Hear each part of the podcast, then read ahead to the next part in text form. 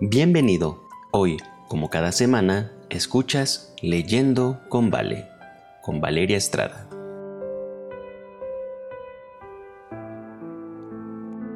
Hola, ¿qué tal amigos? ¿Cómo están? Bienvenidos una vez más a este tu podcast Leyendo con Vale. Soy Valeria Estrada y estoy muy feliz y muy contenta de poder encontrarme con vos cada semana para llevar la lectura de el libro Atrévete a pedir más de la autora Melody Mason. Si hoy es la primera vez que te cruzas con este podcast, te invito a que por favor regreses a los capítulos anteriores para que puedas disfrutar de la lectura del libro completo. Bueno, hasta el capítulo número 16, porque hoy vamos a comenzar con la lectura del capítulo número 17, que es uno de mis capítulos favoritos y se titula El poder de la oración y el ayuno. Vamos a estar desarrollando la fe como un grano de mostaza. Te invito también a que tengas tu Biblia o recuerdes el versículo que se encuentra en Mateo 17:21, porque hoy estaremos meditando en este versículo que dice, pero este género no sale sino con oración y ayuno. Vietnam es un país dominado por el comunismo y a menudo persigue y hostiga a quienes intentan compartir el Evangelio. Sin embargo, los creyentes adventistas que están allí están aprendiendo que lo que el hombre no puede hacer, Dios sí es capaz de hacerlo, especialmente cuando su pueblo se une en ayuno y oración. Mi amiga Julia O'Carey, directora de los ministerios ASAP, recientemente compartió el siguiente testimonio conmigo.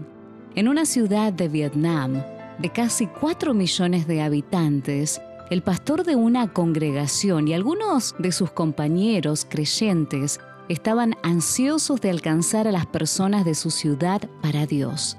Debido a esta necesidad, comenzaron a entregar DVD de evangelismo y otros materiales, pero tenían pocos recursos y muchas veces por causa de sus actividades sufrían persecución y horas de interrogatorios extenuantes de parte de la policía. Sin estar seguro de qué hacer después y desesperado por ver a Dios obrar, el pastor pidió a los creyentes de su congregación que se comprometieran a pasar 30 días de oración unánime y ayuno. Ellos estuvieron de acuerdo y así, ayunando tres veces por semana, comenzaron su desafío de oración de 30 días. Oraban cada día durante horas, a veces solos y otras veces juntos. Dedicaban tiempo a dejar de lado todas las equivocaciones y a confesar sus pecados mientras pedían que Dios los ayudara a avanzar. Poco después de que terminaran los 30 días, alguien llamó a la puerta del pastor. Al abrirla, el pastor inmediatamente reconoció el rostro de un antiguo y notable comandante del Viet Cong que se había convertido en un líder de la mafia en la ciudad.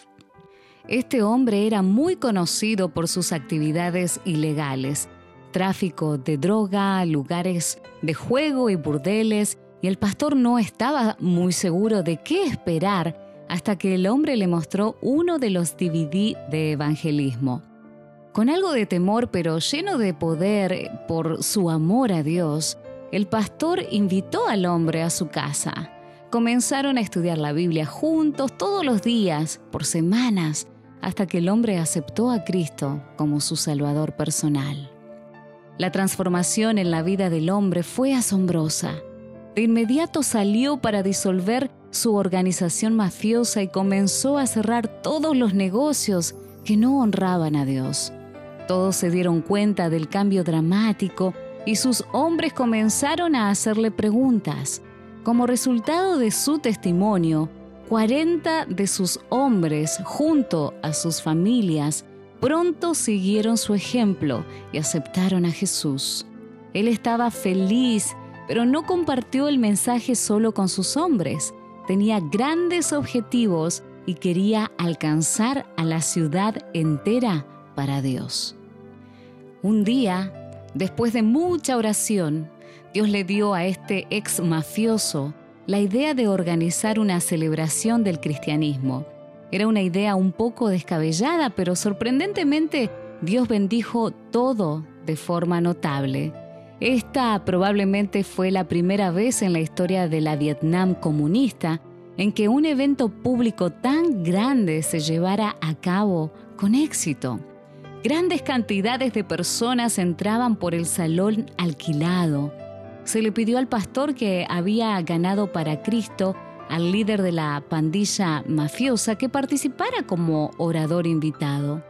El ex mafioso también compartió su testimonio poderoso acerca de cómo Dios había cambiado su vida y como resultado más personas vinieron a Cristo.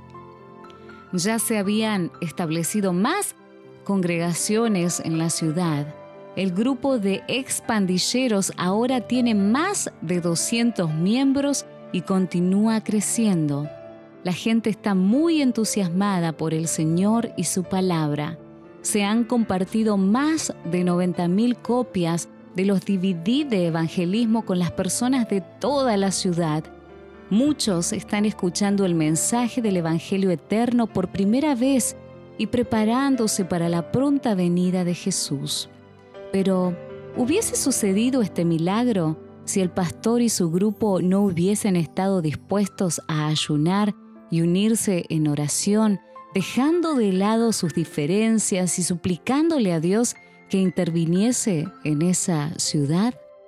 Imagina qué sucedería en nuestra propia vida y ministerios si siguiéramos este ejemplo e hiciéramos que las fervientes oraciones unánimes y el ayuno fuesen un prerequisito en nuestras campañas misioneras y en los emprendimientos ministeriales. Hudson Taylor una vez dijo, quizás el mayor obstáculo a nuestro trabajo es la fuerza que imaginamos tener, y en el ayuno aprendemos cuán pobres y débiles somos como criaturas, dependientes de un plato de carne para tener las pocas fuerzas en las que nos apoyamos. En Mateo 17 encontramos a los discípulos en un gran dilema, aunque habían realizado muchos milagros con éxito, cuando tuvieron que liberar a un joven muchacho poseído por un demonio, no tuvieron poder. Jesús, por otro lado, simplemente reprendió al demonio. Este se fue y el muchacho fue sanado. Más tarde, los discípulos se acercaron a Jesús en privado. ¿Por qué nosotros no pudimos echarlo fuera? Preguntaron. Jesús les dijo, por vuestra poca fe, porque de cierto os digo que si tuviereis fe como un grano de mostaza, diréis a este monte, pásate de aquí allá, y se pasará y nada os será imposible. Aunque muy pequeñita, la semilla de mostaza contiene el mismo principio vital misterioso que produce el crecimiento del árbol más imponente. Cuando la semilla de mostaza es echada en la tierra, el germen diminuto se apropia de cada elemento que Dios ha provisto para su nutrición y emprende prestamente su lozano desarrollo. Si tenemos una fe tal nos posesionaremos de la palabra de Dios y de todos los agentes útiles que Él ha provisto. Así nuestra fe se fortalecerá y traerá en nuestra ayuda el poder del cielo.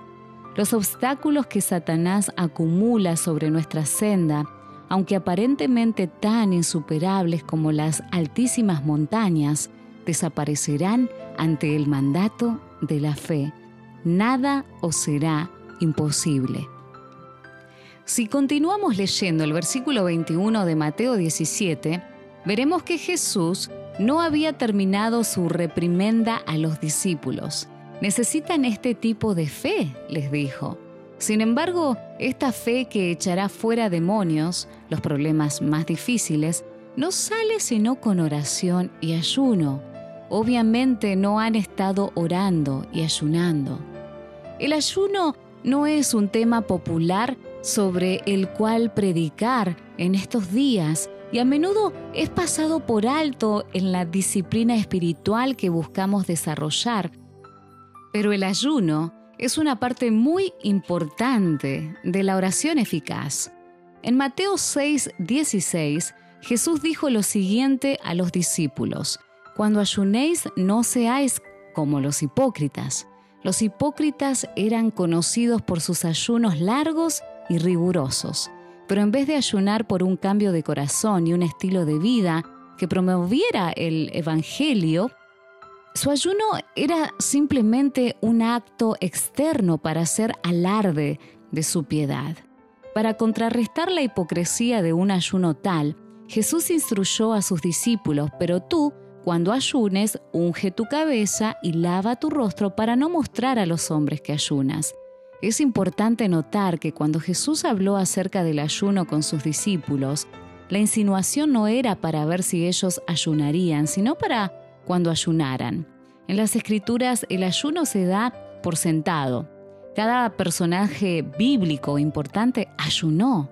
Jesús prometió que no comería nuevamente del fruto de la vid hasta que estemos todos juntos en el cielo. Hay muchos malentendidos en relación con el ayuno. Ayunar no se trata solamente de abstenerse de comer por un periodo de tiempo. A eso se lo llama hacer dieta. Ayunar tampoco es algo solamente para los fanáticos religiosos que están buscando ganarse la gracia de Dios. No es solo para el ministro detrás del púlpito o para el monje que está recluido en algún monasterio. Es una disciplina espiritual que los cristianos normales deberían practicar al buscar crecer en su experiencia con Dios y alcanzar mayores victorias personales en su vida. Habitualmente, el ayuno puede ir desde abstenerse de alimentos específicos por un tiempo a un ayuno de jugos, a un ayuno de solo agua, no recomendado por largos periodos, o a un ayuno de una dieta sencilla, sin estimulantes, con frutas, vegetales, así como lo hizo Daniel. Este es el tipo de ayuno que Elena de White a menudo recomienda o bien puede implicar un ayuno de actividades específicas como el entrenamiento o la televisión o cualquier otra cosa que podría darte más tiempo para dedicarte a tu relación con Dios. Cualquiera de estos ayunos debiera ir siempre acompañado de oración y de un escrutinio profundo del corazón. En tiempos bíblicos, el ayuno no era simplemente una negación de la comida, era sobre todas las cosas un momento para evaluar el corazón mientras el peticionario buscaba la bendición de Dios o la liberación. Debemos recordar que no hay mérito en el ayuno. El propósito de ayunar es cambiar nuestros corazones y traernos a una consagración más profunda. Muy a menudo, como los fariseos de antaño, sentimos que el dolor que sufrimos al ayunar es lo que trae las bendiciones de Dios. ¿Cuán equivocados estamos en esto? En referencia al ayuno exterior que los hipócritas practicaban, el comentador bíblico Albert Barnes escribe, ¿acaso no sentimos a menudo, incluso hoy, que hay algo meritorio en las inconveniencias mismas que pasamos en nuestros actos de autonegación? Sin embargo, el dolor y las inconveniencias que podamos soportar por el ayuno más rígido no son meritorias a la vista de Dios. Él no está apuntando a eso eh, al hablarnos del ayuno. Señala la justicia, la verdad, la benevolencia, la santidad y estima el acto del ayuno como valioso solo si constituirá el medio por el cual nos llevará a reflexionar en nuestras fallas y enmendar nuestras vidas. Debemos recordar que el ayuno no es una solución mágica, ni lo es ninguna otra disciplina espiritual que emprendamos. No podemos ganar las bendiciones de Dios o las respuestas a las oraciones, como tampoco podemos ganarnos nuestra salvación. El ayuno no sustituye la obediencia o la entrega personal, sin embargo es un medio para limpiar el corazón de distracciones y ayudarnos a tener una disposición más receptiva a lo que Dios quiere hacer en nuestras vidas y a través de nuestras oraciones. Y cuando en humildad de corazón buscamos dirección divina, se nos dice que los ángeles de Dios se acercarán. Si estudias todos los ayunos que aparecen en la Biblia, encontrarás que cada vez que el pueblo de Dios oró y ayunó, Dios obró poderosamente en su favor, desde librarlos de sus enemigos en la batalla, a librarlos sobrenaturalmente de la prisión, a derramar el Espíritu Santo en Pentecostés y así sucesivamente. Vemos un patrón y este patrón se repite a lo largo de toda la historia del cristianismo. A Juan Calvino se lo llamó un ayunador inveterado y vivió para ver cómo el poder de Dios arrasó en Ginebra. Los moravos ayunaron, así como los husitas, los valdenses, los hugonotes y los covenanters escoceses. Si no fuera por la oración perseverante que incluía ayuno, no hubiésemos tenido reforma ni grandes despertares a lo largo de los siglos. La historia adventista también deja un registro de bendiciones sobrenaturales recibidas por el ayuno. En la primavera de 1865, la Junta de la Asociación General apartó días específicos para el ayuno y la oración. Los miembros de iglesia dedicaron este tiempo a escudriñar profundamente sus corazones. Algunos comieron alimentos muy sencillos y otros se abstuvieron totalmente de la comida hasta donde su salud se los permitió. Como resultado, Jaime White, editor de la Review and Herald, la revista dentista, escribió que muchas oraciones fueron contestadas y que nunca había visto tal intensidad o sentimiento, ni mejores tiempos en Battle Creek o en todo el campo mundial. Los adventistas también dedicaron días específicos en 1865 a ayunar y orar para que la guerra civil terminara. Poco después de este periodo de oración y ayuno corporativo, la guerra civil terminó Elena de White ha escrito varias razones de por qué y cuándo debiéramos considerar el ayuno. Considera las siguientes. Debiéramos ayunar cuando estemos buscando verdades esenciales para que nuestra comprensión se aclare. Debiéramos ayunar cuando estemos buscando la sabiduría celestial que Dios ha prometido. Debiéramos ayunar cuando estemos buscando dirección divina a la hora de trazar planes importantes. Debiéramos ayunar cuando estemos dedicando nuestros talentos al servicio de Dios. Debiéramos ayunar cuando estemos pidiendo ayuda de Dios en una crisis. Debiéramos ayunar cuando estemos luchando contra opresión demoníaca. Debiéramos ayunar cuando estemos buscando a Dios para que haya más obreros para la cosecha. Debiéramos ayunar por unidad entre los miembros de iglesia. Debiéramos ayunar cuando estemos buscando limpiar nuestro corazón y renovar el espíritu. Debiéramos ayunar cuando estemos buscando vencer la tentación espiritual. Debiéramos ayunar cuando estemos buscando desarrollar un apetito por alimentos más simples. Debiéramos ayunar durante una comida o dos cuando estemos buscando vencer la enfermedad. Además de ayunar cuando surja un problema o asunto específico, creo que también existe un ayuno anticipado que deberíamos considerar.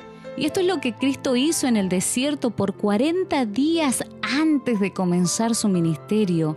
Esto es lo que debiéramos hacer antes de tomar decisiones importantes o antes de avanzar en nuestra tarea. Los discípulos no pudieron echar fuera al demonio en Mateo 17 porque no estaban preparados espiritualmente. A veces cuando surgen las emergencias, es muy tarde para comenzar a ayunar. No hay tiempo. Se necesita ayuda de forma inmediata.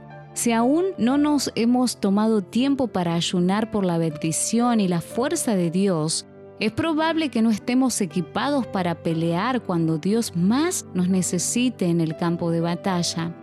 La oración y el ayuno debieran ir de la mano. La oración es el medio por el cual comprendemos las cosas invisibles de Dios, mientras que el ayuno es el medio por el cual nos soltamos y dejamos las cosas visibles de las cuales somos propensos a depender. En definitiva, el objetivo del ayuno verdadero debiera ser el cumplimiento de Isaías 58. Este es el tipo de ayuno al que Dios nos está llamando. El ayuno verdadero no es una mera práctica formal. La escritura describe el ayuno que Dios ha escogido, desatar las ligaduras de impiedad, soltar las cargas de opresión, dejar ir libres a los quebrantados y que rompáis todo yugo, dar tu pan al hambriento y saciar al alma afligida.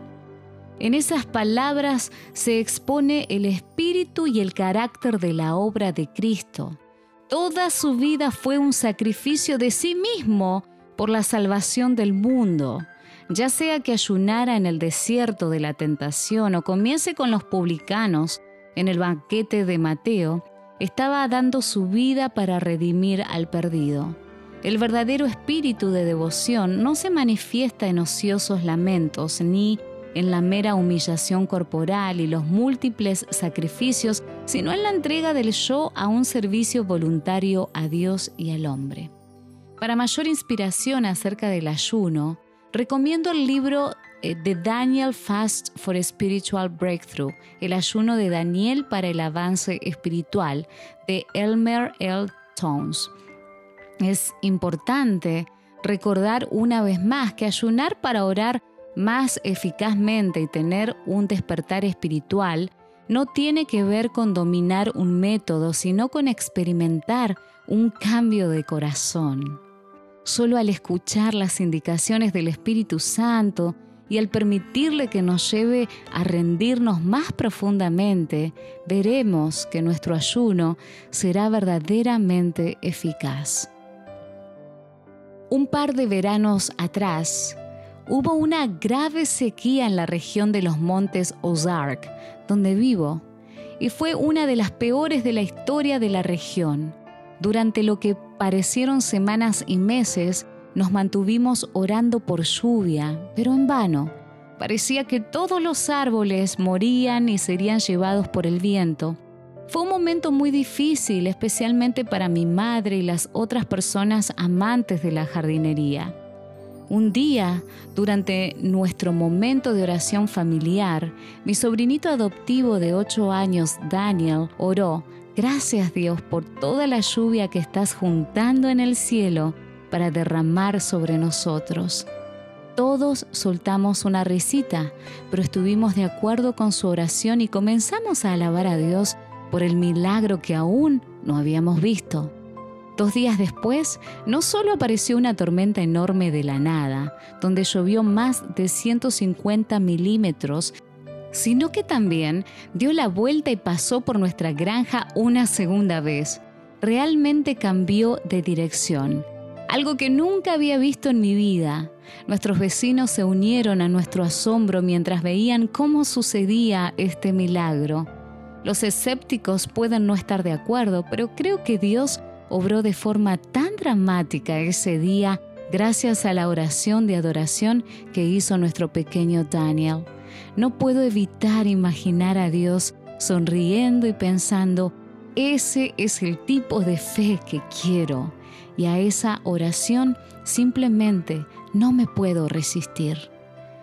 Amigos, golpeemos en las ventanas de los cielos con la santa audacia que no se rinde. Humillemos nuestros corazones ante Dios en ayuno y oración y luchemos hasta el despuntar del alba a medida que nos atrevemos a pedir más. Y por último, adoremos a Dios aún antes de ver la bendición que deseamos. Si resistimos, recibiremos más. Sobrepasando todas nuestras peticiones, recibiremos una lluvia de bendiciones. Gracias por escuchar. Que el Señor te bendiga y te espero la semana próxima, Dios mediante, con la lectura del capítulo número 18 que se titula Un bien escaso.